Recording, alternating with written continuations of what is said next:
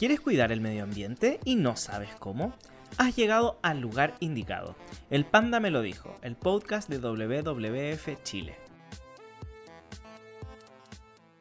Mucho gusto, queridos y queridas auditoras. Soy Liz García y junto a Janice Vergara estamos encantadas de darle la bienvenida a un nuevo capítulo de El Panda me lo dijo, el podcast de WWF Chile. Exacto, querido público panda. Muchas gracias por volver a escucharnos y para aquellos que lo hacen por primera vez, les cuento que en este espacio podrán encontrar entrevistas, datos y tips sobre cambio climático y cuidado del medio ambiente. En el capítulo de hoy, por ejemplo, vamos a hablar sobre los 18 años de WWF en Chile, eh, enfermedades zoonóticas y cómo el COVID se relaciona con el medio ambiente. Además, les vamos a compartir la reseña del documental Flow, y en nuestra sección Mujeres en la Ciencia y el Cuidado del Medio Ambiente te presentamos la historia de María Sibila Mella. Así es. Aparte, estamos en el mes de aniversario de WWF. Llevamos 18 años trabajando por la conservación en Chile que se cumplen este mes de julio. Eh, bueno, para empezar, WWF llegó en el año 2012 a Chile, donde se estableció legalmente en Valdivia y en ese entonces eh, la organización se enfocaba principalmente en la protección de los bosques de la ecorregión valdiviana, eh, identificando este sector en particular como uno de los 35 lugares más importantes para la conservación de la naturaleza en el mundo. Inicialmente el trabajo estaba apuntado a áreas protegidas, detectar eh, amenazas en proyectos de infraestructura y apoyar iniciativas principalmente de conservación comunitaria. Pero a lo largo del tiempo la, organización se consolidó y fue ampliando un poco el abanico como de acciones que se realizan, también ampliándose hacia el ámbito marino eh, y al sitio prioritario del sur de Chile como organización. Eh, nos enfocamos en que las especies animales y vegetales clave que habitan esta zona se encuentran resguardados bajo modalidades de protección como áreas protegidas, parques o monumentos nacionales, áreas comunitarias o territorios indígenas de conservación. El trabajo de WWF Chile se centra en reducir los impactos humanos de actividades productivas que afecten directamente la integridad de las especies, de ecosistemas y también de las comunidades. Y a partir del 2010 Desarrollamos planes ecorregionales terrestres y marinos de acuerdo a estándares de WWF y la red de iniciativas globales que incluye, por ejemplo, la transformación de mercados y pesquerías inteligentes, eh, al igual que también un trabajo en conjunto con oficinas de América del Sur con un enfoque en paisajes. Actualmente eh, estamos en una etapa más grande, ya han pasado 18 años, estamos más grandes. Entonces, hemos levantado un poco la mirada desde la ecorregión y el sur de Chile y queremos también ahora enfocar nacionalmente los objetivos de conservación. Esto busca sintonizar también con temas que preocupan a, una cantidad mayor de gente en el país y hemos ido incorporando a los esfuerzos que normalmente hacíamos temas como el agua, la energía, la descarbonización, incorporando a esto una mirada social de la conservación de manera sistemática. Así también buscamos promover iniciativas de uso sustentable de los recursos mediante la participación eh, ciudadana, además, y de diversos actores públicos, privados, sociedad civil, comunidades y también ciudades. El bosque valdiviano ha sido un elemento clave en la historia de WWF Chile, y para adentrarnos un poco más en este tema, Queremos darle la bienvenida a Trevor Walter, coordinador del programa de paisajes terrestres de WWF Chile. Hola Trevor, muchas gracias por aceptar esta invitación y ayudarnos a comprender un poco más sobre los bosques y paisajes. Hola Dianes, muchas gracias por la oportunidad también eh, de contarles un poco sobre el trabajo que nosotros hacemos. Mira, para comenzar, eh, quisiéramos que nos cuentes un poco eh, cuál es la importancia del bosque valdiviano y por qué es necesario conservarlo. Bueno, en Chile nosotros tenemos la suerte de tener uno de los pocos bosques templados en el mundo. Eh, el tercer más grande y, ciertamente en Sudamérica la, más grande y más importante. Sin embargo, los bosques templados son uno de los bosques que más amenazados han estado porque justamente están al alcance del ser humano y en lugares bastante productivos eh, con una capacidad de generar otros recursos importantes. Desde la colonización de, Chile por parte de, descendientes europeos, eh, hemos perdido casi la mitad del bosque templado que existe. Entonces es sumamente importante ahora, sobre todo en el contexto de cambio climático que estamos experimentando ahora, ver las formas de cuidar lo que tenemos, porque ciertamente los bosques templados pueden almacenar más carbono que cualquier otro tipo de bosque, pensando en, todo lo que es la vegetación, pero también en los suelos. Y pensar también en cómo recuperar lo que hemos perdido, eh, cómo lograr que haya conectividad entre los distintos eh, remanentes de bosque que, aún están aquí en el país, potenciando así eh, los servicios ecosistémicos y la protección de la biodiversidad. ¿Cuál es el estado actual de los bosques y cuáles son sus principales amenazas? Mira, actualmente en Chile eh, hay discusión acerca de eh, lo que está pasando con el bosque, si es que estamos en realidad logrando proteger suficientemente el bosque uno de los temas más complejos es definir lo que eh, se llama la degradación. no necesariamente que el bosque se pierde, pero que se degrada en términos de su calidad.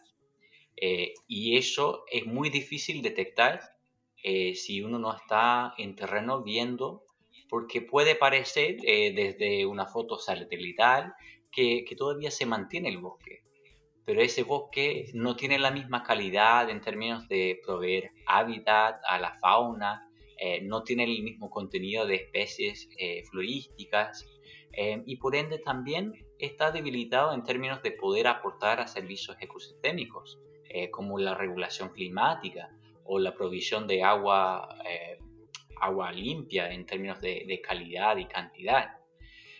Y en ese sentido también es súper importante destacar el tema de biodiversidad, porque aquí en Chile tenemos un bosque que es altamente biodiverso. Eh, y no necesariamente en el mismo sentido que eh, lo es eh, Amazonía o, otro ecosistema así. Nosotros no, no vamos a contar nunca con la cantidad de especies que existen en lugares así, pero sí contamos con un alto nivel de endemismo. Endemismo se entiende como la unicidad de las especies. Y en Chile, por justamente ser un, país que ha estado bastante resguardado, o sea, geográficamente por cordillera, mar, desierto, eh, tiene muchas especies que son únicas, que solo existen aquí en Chile o en algunos casos eh, en, en, nuestro país vecino, en Argentina también, pero de una distribución muy restringida y sí terminamos de perderlos aquí, ya se pierden en todo el mundo. Entonces es sumamente importante protegerlos. Eh, el estado actual de nuestros bosques eh, es bastante bien comparado con otros países en, ciertos lugares. Eh, la deforestación es una amenaza que aún aquí existe. estamos perdiendo bosques, no tanto por los mismos factores que históricamente los perdimos la, conversión de los bosques a otros usos, por ejemplo, de agricultura eh, o a plantaciones de rápido crecimiento, mayoritariamente han bajado esas amenazas y afortunadamente algunos de estos actores ahora están trabajando en pos de la restauración de los bosques.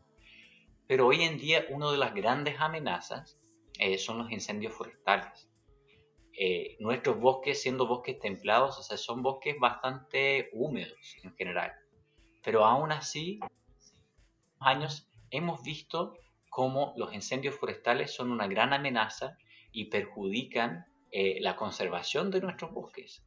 Eh, hemos perdido superficies importantes a incendios en, en los últimos tres años que no hemos logrado recuperar uno bien puede decir que en ciertos lugares estos bosques se pueden regenerar, pero también es un proceso bastante largo eh, y no vamos a llegar a tener los mismos bosques que tuvimos antes los incendios inmediatamente. Entonces ahí hay un conjunto de factores que hay que tener en cuenta, que la degradación de los bosques por uso, extracción de leña, por ejemplo, siguen siendo problemáticas. hay ciertos casos de deforestación que también pueden estar asociados a, la leña o a, conversión a menor escala eh, por usos, eh, por ejemplo, habitacionales, eh, actividades de desarrollo urbano y también el tema de los incendios forestales son, son grandes amenazas que nosotros tenemos que enfrentar para poder conservar nuestro bosque. Cuando te presenté en este capítulo, indicaba que tú eres parte del programa Paisajes Terrestres. ¿Podrías explicarnos con palabras eh, simples, más o menos, eh, qué es lo que nosotros deberíamos entender por paisajes terrestres? Bueno, ahí parte con la palabra de paisajes. Eh, terrestres porque nosotros trabajamos en, en, el ámbito de la tierra, no en el mar. tenemos otros colegas que tienen ese ámbito de trabajo eh, pero cuando hablamos de paisajes, estamos hablando del entorno. Estamos hablando no solo del bosque, sino que todos los elementos que componen este conjunto. El paisaje es una unidad, eh, uno puede decir geográfico, territorial, eh, donde ocurren distintos fenómenos ambientales y sociales. Y todos estos factores eh, se influencian bastante. Si nosotros solo nos enfocáramos en los bosques, perderíamos de vista muchos de los elementos que tienen que ver con cómo las personas se relacionan con los bosques. Y justamente es sumamente importante hacer eso, porque si perdemos de vista a las personas, podríamos estar levantando soluciones que al final no son viables porque no considera el elemento humano. Nosotros no somos una organización que cree que los paisajes o los, ecosistemas deberían estar cerrados al ser humano.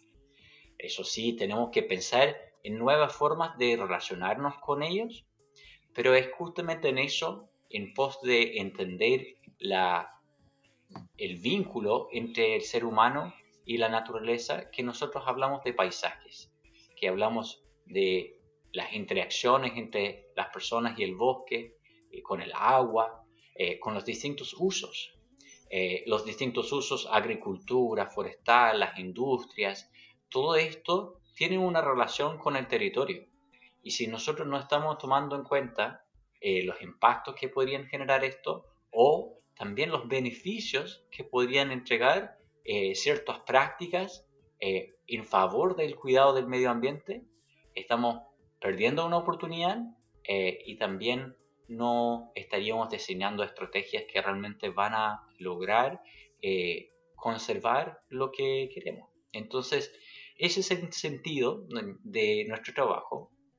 Eh, nosotros partimos con un enfoque muy metido en el bosque en el comienzo del trabajo en WWF y parte del proceso ha sido un aprendizaje eh, hemos siempre trabajado con personas en pos de buscar soluciones, pero realmente nosotros estamos intentando impulsar el concepto de paisajes en los actores con quienes trabajamos porque creemos que efectivamente tenemos que trabajar en conjuntos eh, para la conservación. Juntos podemos, eso es el lema que nosotros eh, usamos en WWF y es sumamente importante ver que nuestra pequeña organización aporta un grado de arena, eh, pero lo tiene que hacer en conjunto con muchos otros. Entonces, eso es el sentido de, trabajar en, este conjunto eh, del paisaje, porque realmente así apoya esa lógica y, y busca las formas en que todos nosotros podemos aportar hacia la conservación. Actualmente, ¿cuáles son los principales proyectos o iniciativas en las que trabaja el programa de paisajes terrestres? Nosotros trabajamos en varias líneas. Eh, tenemos una línea de trabajo en buenas prácticas forestales para asegurar de que eh, el trabajo dentro del bosque eh, y en plantaciones forestales se hace de buena forma, que no esté perjudicando a, al, la sostenibilidad y la conservación de los bosques los recursos. Eh, también trabajamos en una línea de restauración de paisajes forestales, que es justamente en torno al tema que comenté, como país, eh, mirando hacia atrás en la historia, hemos perdido eh, mucho del ecosistema forestal que existía naturalmente en, en este contexto territorial. Y justamente estamos en una época en que necesitamos recuperar mucho más de eso. Entonces, el enfoque de restauración de paisajes forestales es ver las oportunidades para eh, volver a tener bosque en lugares estratégicos. No es decir, aquí no vamos a producir, no es decir, humanos fuera, eh, para nada, sino más bien eh, cómo nosotros podemos hacer un uso más inteligente del territorio, incluyendo la conservación dentro de estas pautas porque justamente la conservación es la que eh, nos resguarda, eh, nos genera beneficios eh, de resiliencia para todos, pensando en lo que va a venir con el cambio climático. Entonces, esa línea para nosotros es sumamente importante. y además de eso, trabajamos en un esquema de ciertos elementos que son los causales o los drivers, como se, dice, o sea, los, eh, elementos subyacentes de, todos los factores. Y estos son eh, gobernanza, eh, mercados y finanzas. En esto tenemos que trabajar también, porque les recuerdo que estábamos hablando de trabajar en el entorno con las personas entonces, si es que no estamos tomando en cuenta estos factores que netamente tienen que ver con las personas, la toma de decisiones, eh, los eh, procesos de producción y también las decisiones de qué financiamos. Si no tomamos en cuenta estos elementos, vamos a estar, eh, vamos a estar generando una respuesta errónea en términos de, de conservación. y es sumamente importante tomar esto en cuenta. Entonces, en cada uno de los proyectos que trabajamos tenemos un proyecto eh, interreno eh, que, busca generar una gobernanza, una toma de decisiones eh, en torno a Nahuel Buta eh, para la restauración del paisaje. Es un proyecto que estamos trabajando con un conjunto de actores que incluye el gobierno regional de Biobío y está financiado por la Unión Europea. Tenemos un trabajo con los actores locales, pero también trabajamos a otra escala, trabajamos una escala de gobernanza mucho mayor eh, en la incidencia política para poder tener cuerpos legales que nos permitan sostener eh, las prácticas y los procesos que nos van a permitir eh, hacer buen uso de los recursos naturales, hacer conservación y tener políticas que promueven las acciones que queremos como la restauración. Por la parte de mercados, trabajamos con distintas oportunidades como el sector forestal, buscando la sustentabilidad, buscando que los compradores buscan los espacios eh, donde los productos que compran sean amigables con el medio ambiente, que sean producidos de una forma responsable. Y así también que el sector financiero toma en cuenta estos temas, toma en cuenta el cambio climático y piensa dónde quieren eh, invertir sus recursos para producir los eh, beneficios y retornos que queremos a largo plazo, entendiendo que el cambio climático o el mal uso de los recursos naturales y los bosques podría ser un riesgo financiero. Exactamente. Eh, bueno, Trevor, eh, te quiero dar las gracias por tu disposición. Sabemos que el programa que lideras es muy importante para la conservación de nuestro país y es por esto que nos parece muy relevante tu presencia en el capítulo que estamos dictando en este momento. No, de todas formas, o sea, feliz de poder compartir con ustedes y espero que haya sido un tema interesante para los que están escuchando eh, y que también nos puedan seguir para saber más del trabajo que estamos realizando en el programa de paisajes terrestres. De todas formas, entonces el llamado es a cuidar nuestros bosques y paisajes para promover la sostenibilidad de nuestra biodiversidad y crear así en conjunto un medio ambiente más sano para todos y todas sus habitantes. Así es, juntos podemos. juntos es posible, exactamente. Bueno, y este llamado también lo podemos ver presente en la película chilena Flow, reconocida como Mejor Película Nacional en el Sanfic 2018 y que hoy, en el Panda me lo dijo, traemos su reseña. Así es. Así es.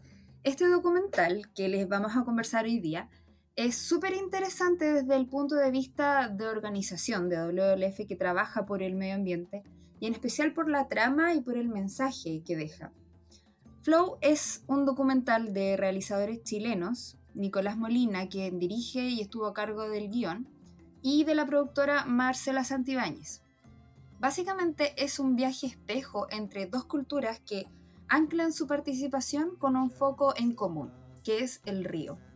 Parte con imágenes de los Himalayas, que es un lugar donde parte el río Ganges, y inicia paralelamente también eh, en los Andes, donde parte el río Biobío en Chile.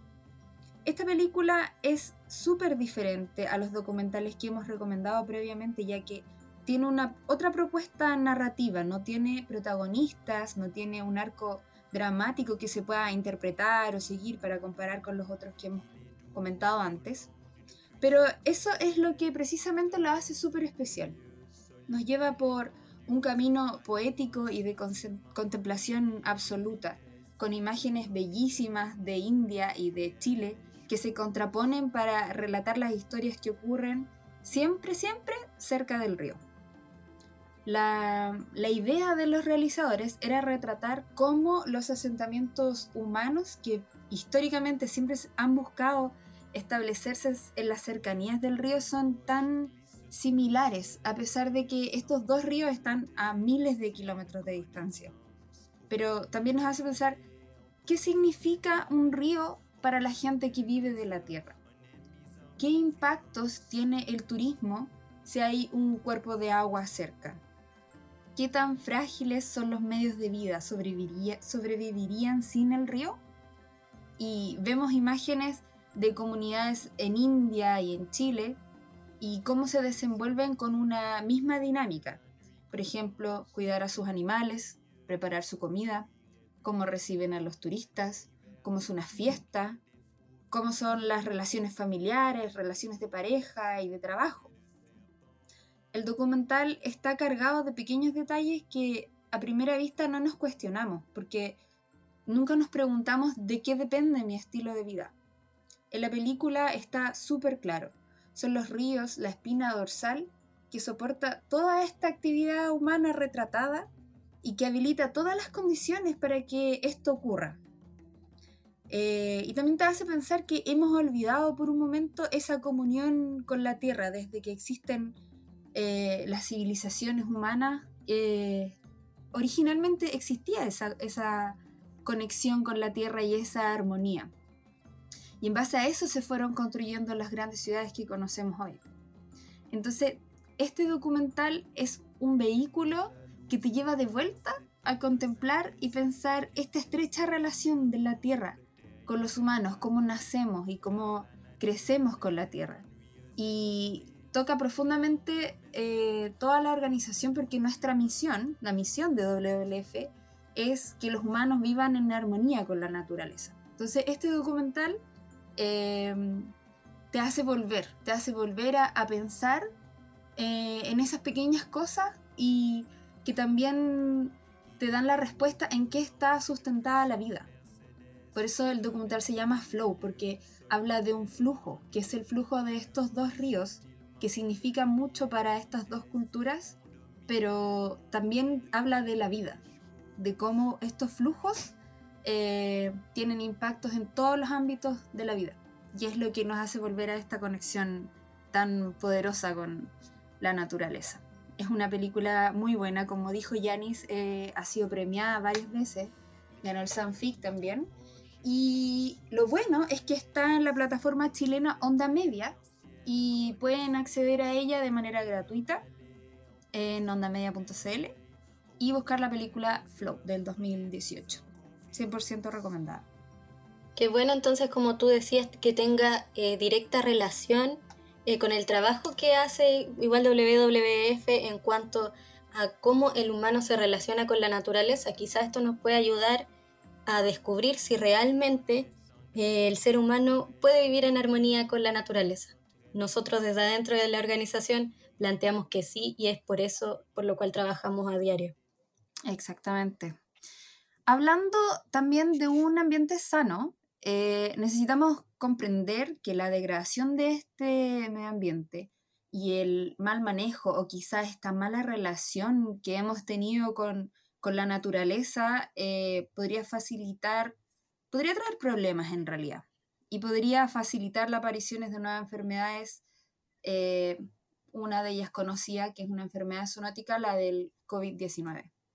Sí, porque hemos visto cómo en las últimas décadas las personas han invadido cada vez más los espacios naturales que previamente no habían tenido presencia humana intensiva, lo que provoca que también aumente el contacto entre individuos, el ganado y también la vida silvestre.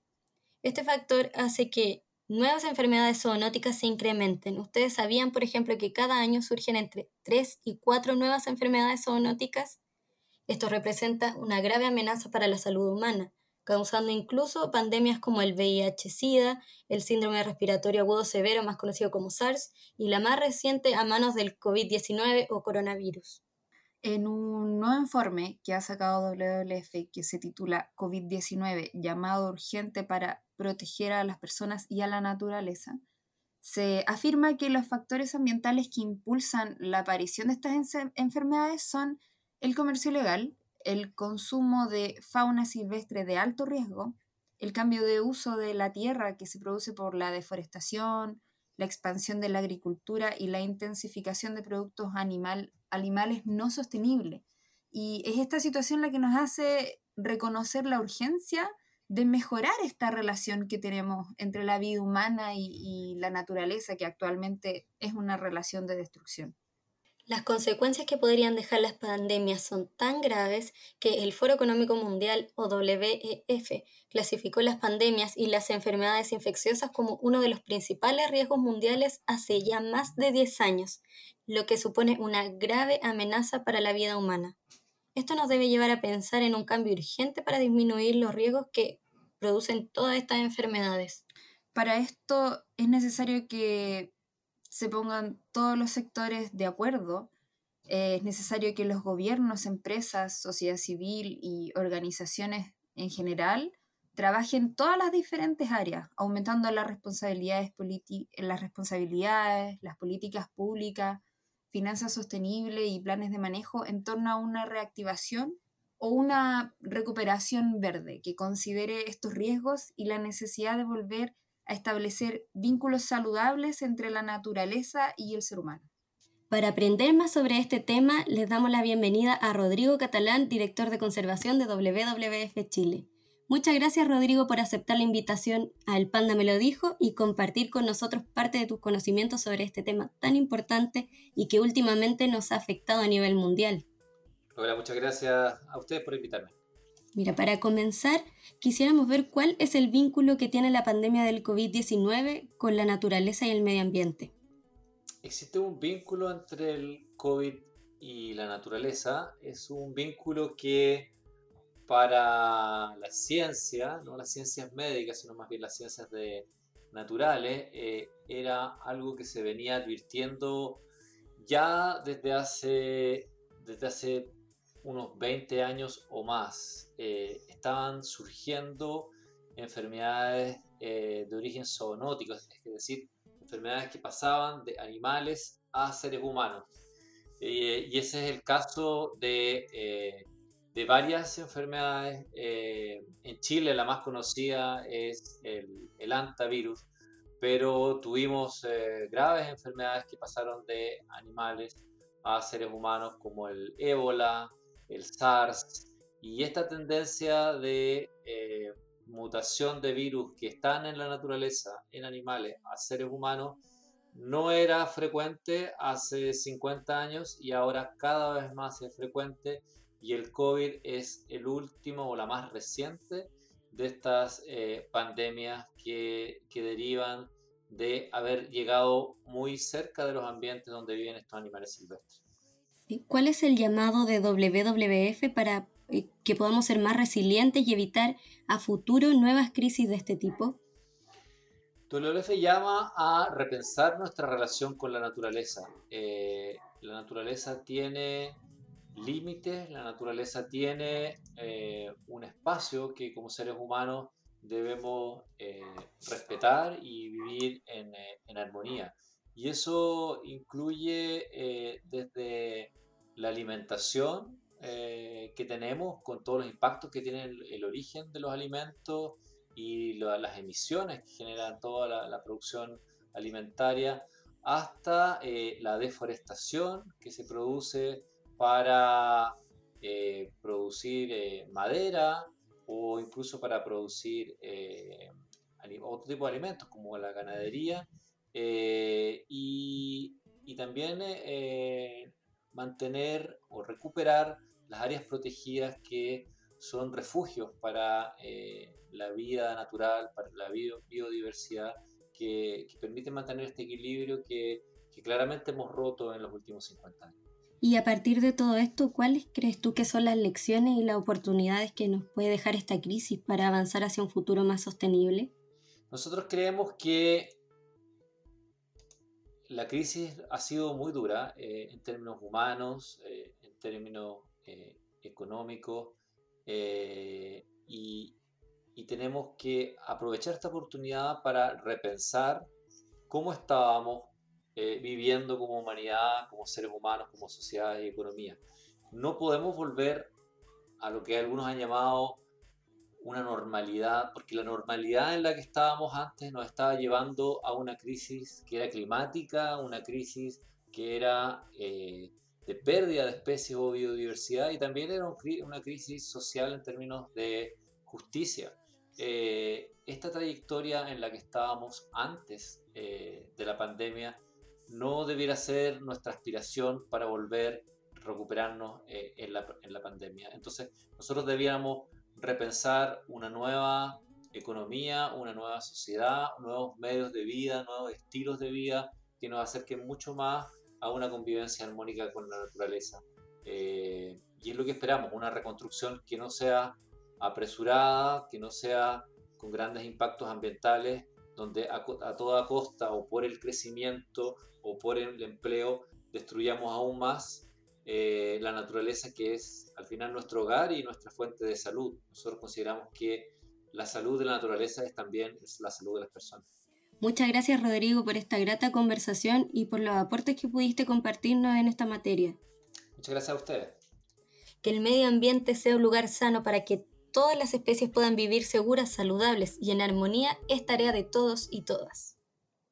Y queridos auditores, si hoy podemos discutir tantos temas como el medio ambiente, conocer las distintas especies que habitan nuestro planeta, es porque en el pasado hubo mucha gente que se dedicó al estudio de estos temas. Y hoy, en nuestra flamante sección Mujeres en la Ciencia y el Cuidado del Medio Ambiente, te compartimos una historia sobre entomología y arte. Para eso, le damos la bienvenida a nuestra querida Denise. Hola Denise, ¿cómo estás? Hola chicas, ¿cómo están hoy? Yo muy contenta porque les traigo una historia de una mujer fascinante. Se trata de María Sibila Merian, una de las entomólogas e ilustradoras científicas más importantes de todos los tiempos. Entomóloga, una palabra complicada. A ver, explícanos eh, eso primero para aquellos que no saben lo que significa. Sí, pues Liz, la entomología es el estudio científico de los insectos y la historia de hoy es de una gran mujer investigadora de esta área. Ella nació en Alemania un 2 de abril de 1647 y desde muy pequeña se dedicaba a coleccionar insectos para ver su comportamiento y dibujarlos. Yo me la imagino curioseando y experimentando con los diferentes bichitos que hay.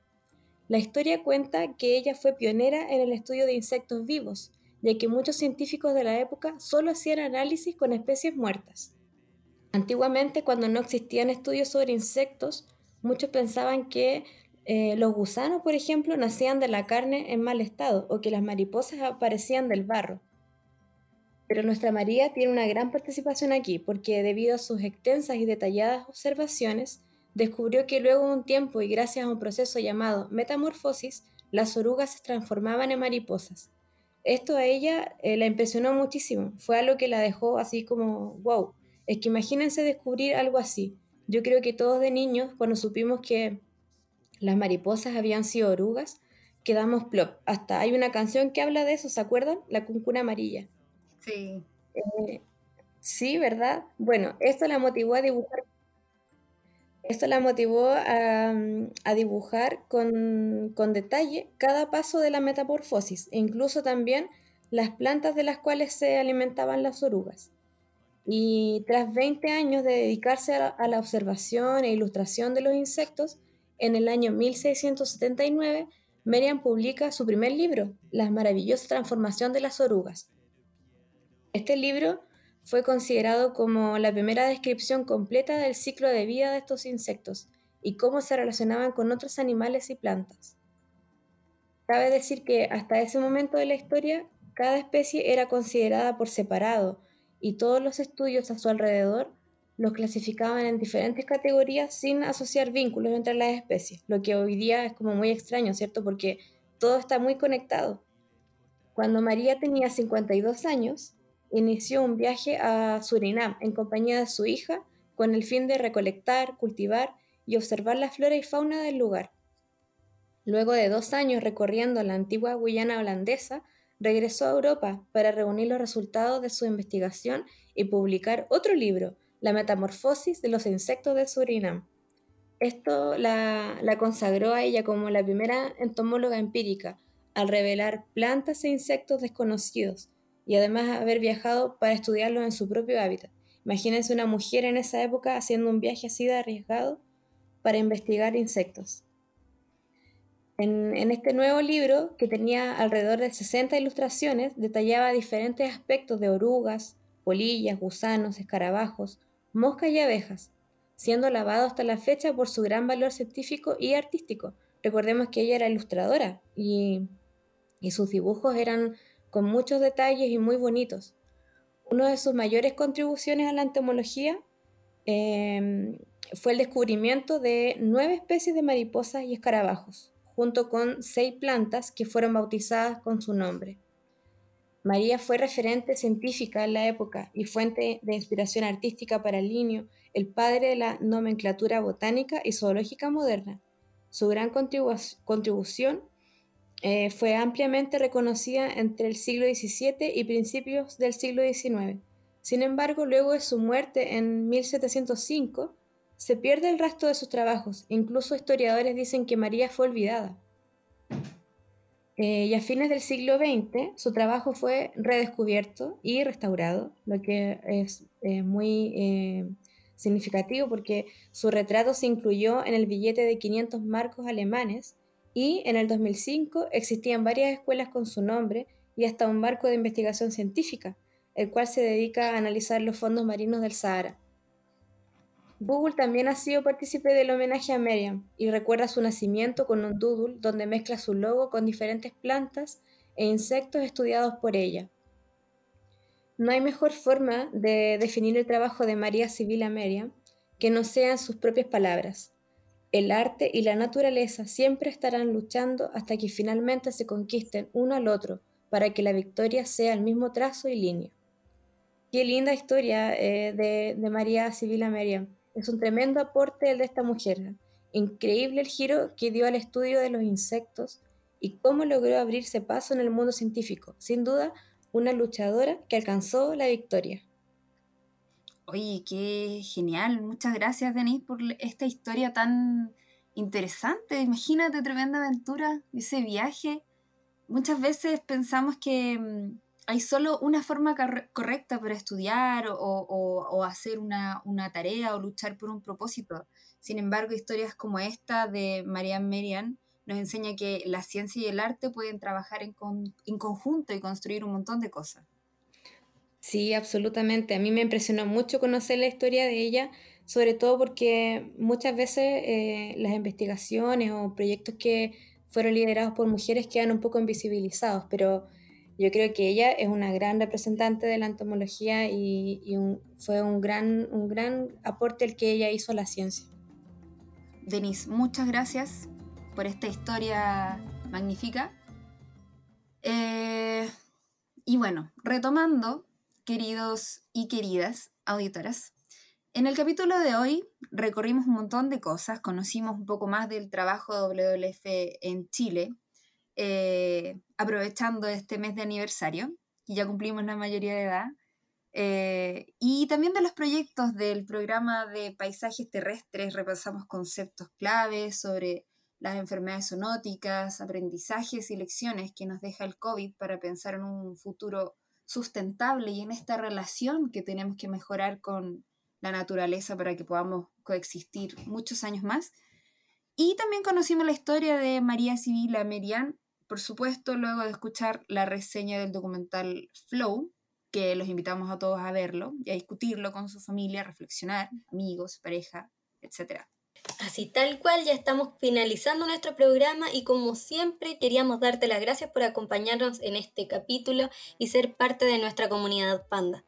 Para el equipo de WWF Chile y para nosotras siempre es un gusto comentar temas sobre conservación y cuidado del medio ambiente con ustedes.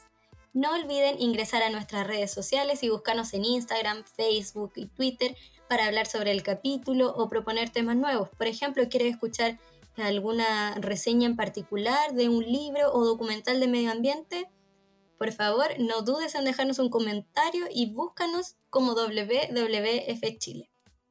Somos Liz y Yanis. Nos escuchamos en un próximo capítulo de El Panda me lo dijo. Un abrazo y no olviden que juntos es posible.